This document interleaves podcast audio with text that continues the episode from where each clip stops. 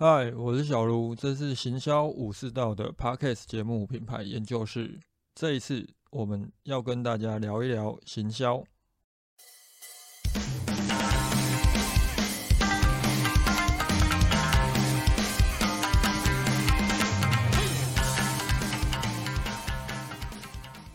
先来聊一聊最近算相当轰动的防疫险之乱。我个人其实，在审视这整个事件的过程当中，觉得相当的不可思议。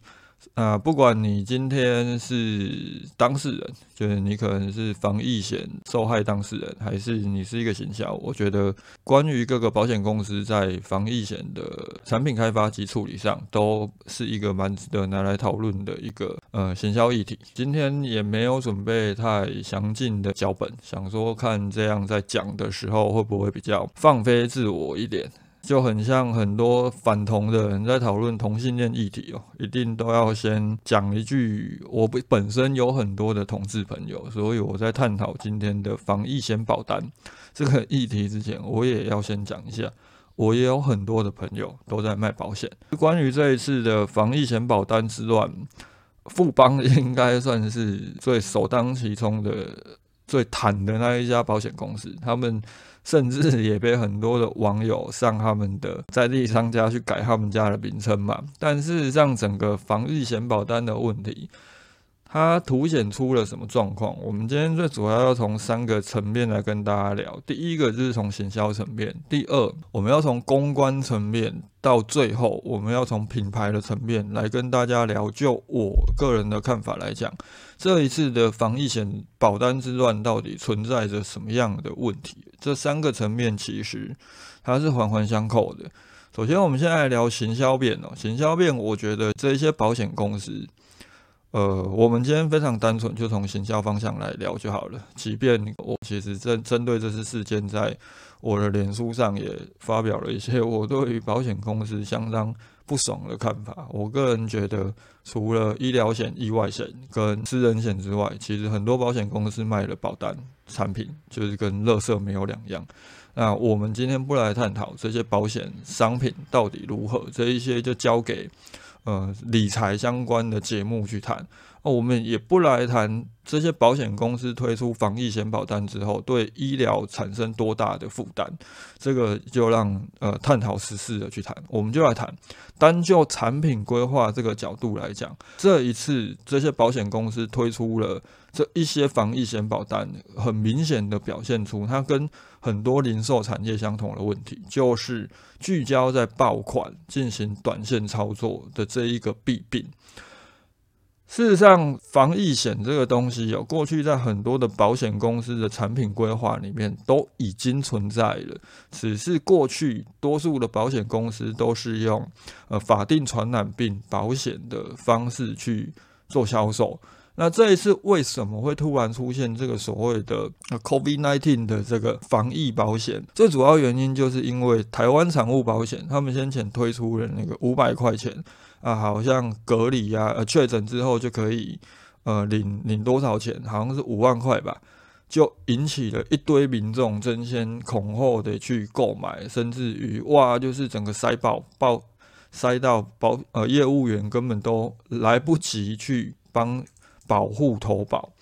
他就让这些保险公司看到了一个商机哦。那我们从行销四 P 的角度，就很像我先前也有跟大家提到嘛，我觉得行销四 P 可以解决所有的行销问题。那我们从行销四 P 的角度来看，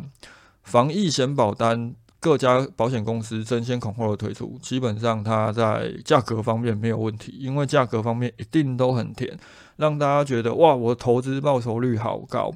那从通路方面也没有问题，因为不单单只有保险公司的业代在销售，还有很多的行销通路，这些保金都在帮忙卖。推广方面自然也没有问题。在这样的疫疫情的情况之下，大家都觉得哦，我担心我会确诊，所以推广上面一定是很顺风顺水的。甚至很多的民众，他买不到台湾财务保险的保单，他还会自己去 Google 去找，哎，还有哪一家保险公司有在卖？但是问题来了，我们在价格方面没有问题，在推广方面没有问题，在通路上面没有问题，偏偏这个产品本身就存在问题。这个产品本身存在什么问题？这一些保险公司当初在规划这个产品的时候，他只是想到要去包装一个哇，大家当下一定都会想买，而且我们会卖得很好，但是他却没有去意识到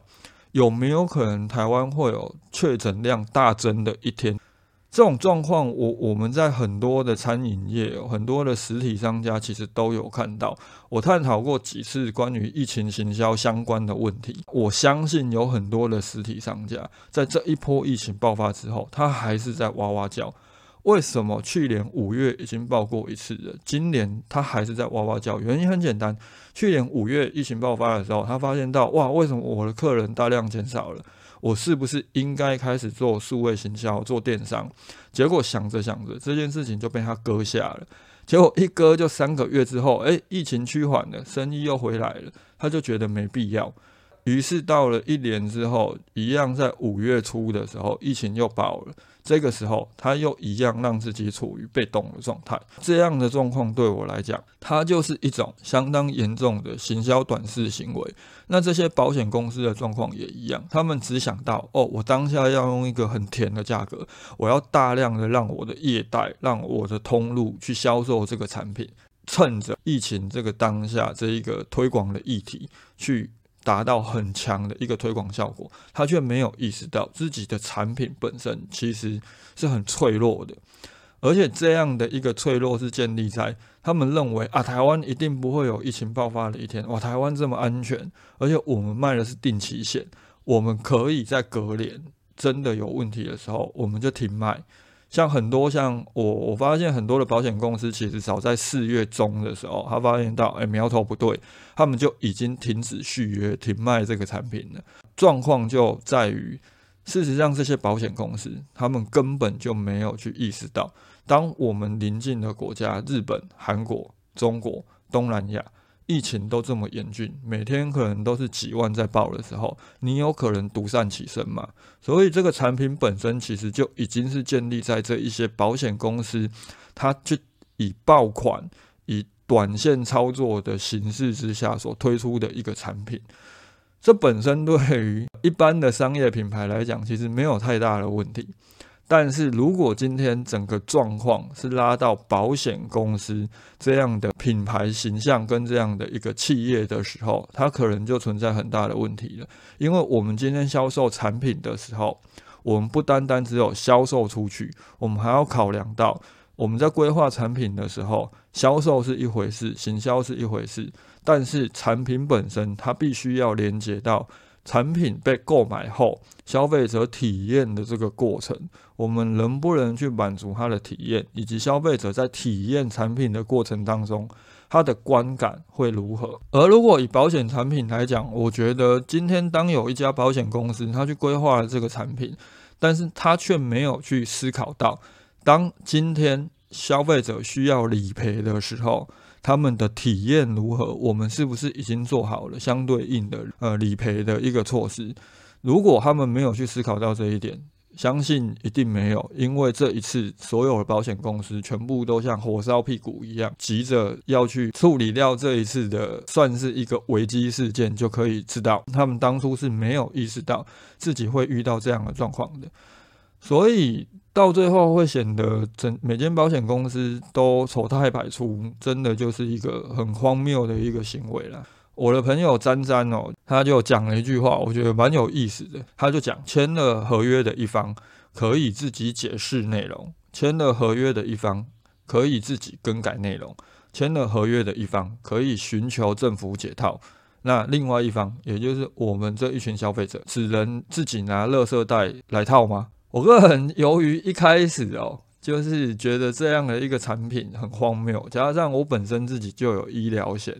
去去真的让我确诊的时候可以去做到呃规避风险的一个状况，所以看大家都在抢防疫保单，好像哦好像也很难抢，我个人就没有兴趣。但是我相信詹詹讲的这一句话，已经道出了很多的保护当下的一情绪。你今天你一个企业，你让你的客户累积了这么多的不满，我觉得就已经算是行销失当了。我当时回赞赞的那句话，也是我个人很常在讲的一个算笑话吧。我觉得一家公司哦，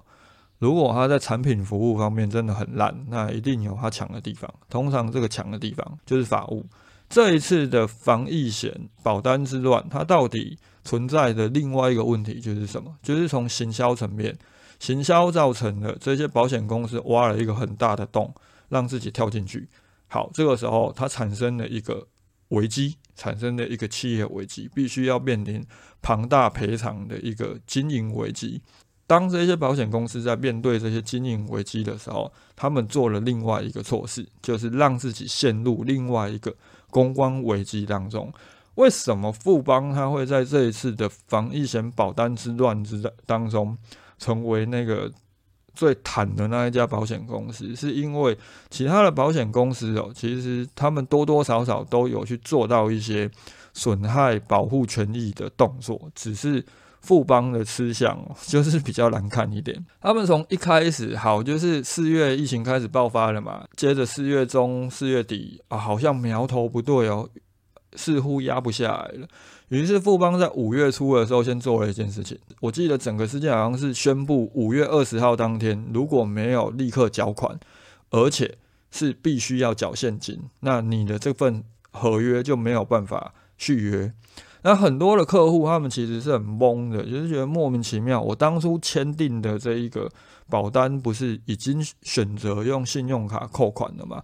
为什么你们突然要我在二十号的时候必须去缴款？当时也有闹上新闻嘛，就是很多人连忙出去 ATM 汇款，甚至有人钱汇出去之后，哇，已经过了那个时间，他还在网络上问，那这样我的保单还算续约吗？这已经是一种很莫名其妙的行为了。我个人有一张保单，因为我后来发现这张保单其实还蛮烂的，我当初不知道是不是卡到音才会去买。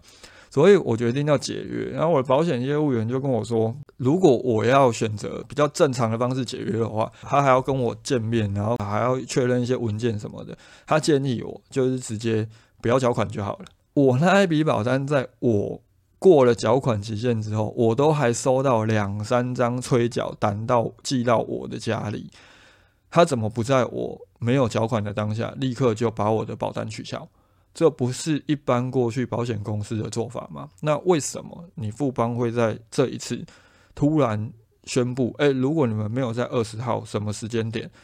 用现金缴费，你们的保单就无法续约。这是第一个让很多的保护觉得不爽的地方。从第一次突然紧急了要大家缴款才能够续约。到这一次事件中间，其实还有一个状况，就是他要求这些业贷、要求这些保金都必须要亲自取得顾客的签名。这一件事情，其实他们就是刻意的设定一些门槛，让很多的保护客人过了那一个期限之后，他们的保险又会因为某些原因而被解除掉，他们又砍掉了一些风险。那好，后来发现到好像续约的保护还是有一定的数量在，他们才又搞出了这一件事情，就是突然宣布，你们这一些续约的人，如果被我们发现到你们还有在其他的保险公司购买防疫险，我们就要取消你的投保资格，就变成说，当今天他们推出了一个其实已经不算是很好规划、很完善的产品之后。造成了台湾疫情爆发，他们陷入了一个企业危机当中。他们的做法竟然是不断的从条文方面，不断的从法律方面去尝试着让更多的用户权益受损，将这些消费者推到对立面。这种做法其实就是很糟糕的一个品牌公关的行为。他们等同于为了解决企业危机，而让自己陷入另外一个公关危机当中。特别是哦，他们真的让我觉得呃很莫名其妙，就是针对这整体争议，针对大家跑去他们的在地商家改名，那记者一定会去访问他们嘛。富邦本身的回应竟然是，呃，我这边简单的讲一下整个回应稿当中的一段，我觉得特别莫名其妙的内容啊。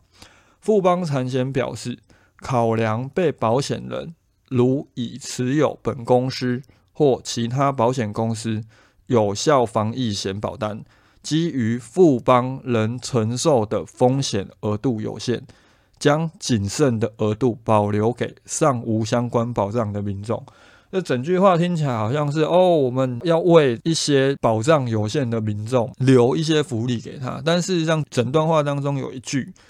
基于富邦人承受的风险额度有限，这句话我个人觉得非常的有趣。你如果没有办法承受这么多的保护，可能必须要理赔的风险，那你当初推出这个产品，岂不是本身就是有问题的吗？这半个月以来，从他们当初突然要求顾客要在二十号缴款。他们就有不断的去进行一些公关回应，就是针对他们提出了这些策略。过去其实他们就是很一贯的，好像是法务写出来的公关稿一样，都是很罐头、很一贯的这种官方的回应。那其实过去那些官方回应，你听起来还没什么毛病，但这一次突然决定要动之以情之后，哎，漏洞百出，反而让品牌整个陷入更大的一个公关危机当中。所以有时候我真的觉得，如果真的对于公关回应不是这么擅长哦，官方罐头回应可能是相对安全的一个做法。那从行销面的问题带动了公关面的问题之后，我们就可以再回头过来谈，其实整体事件真正伤害的是什么？伤害的就是对于保险公司的品牌来讲，它会让很多的顾客起到质疑。我就有朋友问我一件事情，他现在就在想。他目前手上的这些富邦的保单，到底还要不要继续？我相信未来有很多的人一定会想到这件事情。你今天富邦第一时间的选择是快逃，那以后我看到你富邦的业贷，我看到卖你保险的保金公司，我是不是也干脆快逃？为什么会有这样的状况？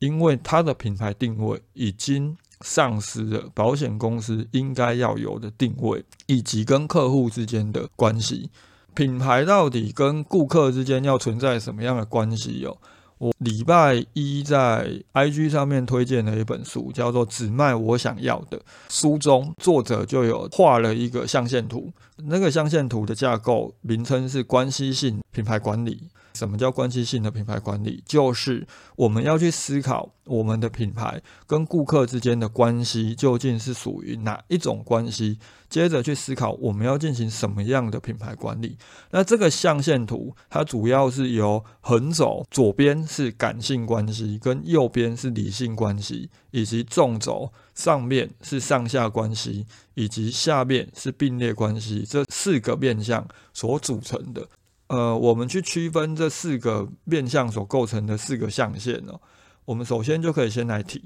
呃，我们先来讲第四象限。第四象限就是理性关系与并列关系所构成的，这个关系叫做合理关系。合理关系指的就是说，顾客哦，他会根据合理的判断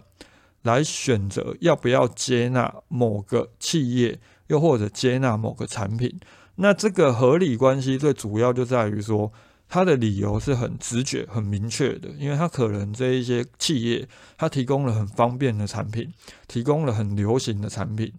甚至提供了很便宜、很高成本效益的一个产品，所以它会促成很多人觉得，哎，我买这个东西就对了，就很像大家觉得去虾皮买东西就对了，因为比较便宜嘛，比较方便嘛，大家都在讨论虾皮嘛。这一次的防疫险保单哦，它算是一种建立在合理关系的前提之下，因为它符合当下的一个疫情的趋势，而且便宜，然后哎，好像成本效益非常的高。但是问题来了，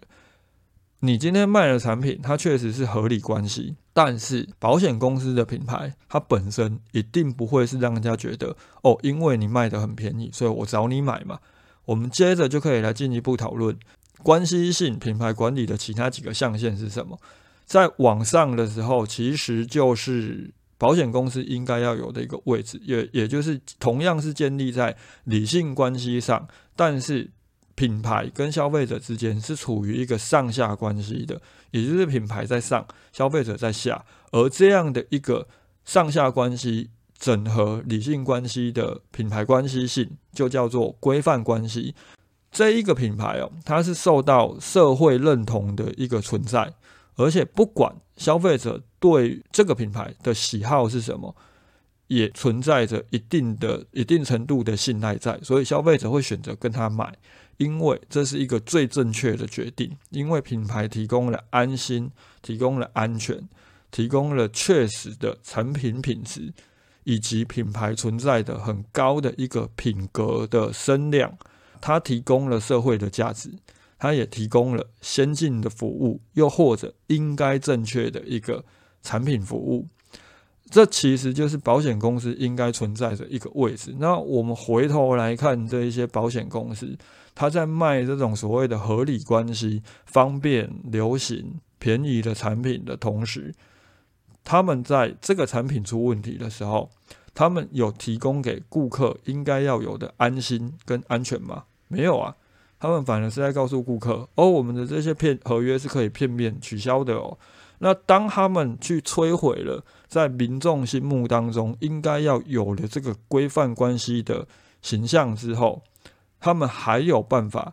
去维持保险公司应该要有的专业以及形象吗？我相信是很困难的。我觉得其实整起事件来讲哦，真正到最后对这些保险公司来说，为什么我会从？这些保险公司都很行销短视，都只是在炒短线去切入。原因是因为他们看不到，他们甚至于到现在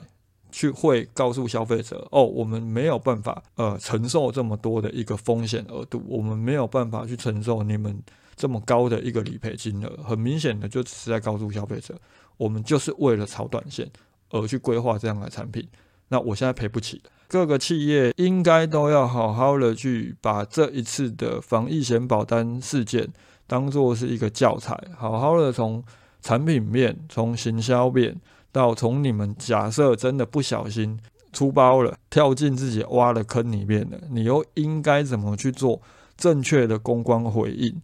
让自己的品牌不至于受损。这是一个还蛮值得讨论的问题啊！今天的探讨就到这里。呃，如果大家有什么问题的话，一样可以留言私讯给我。大家拜。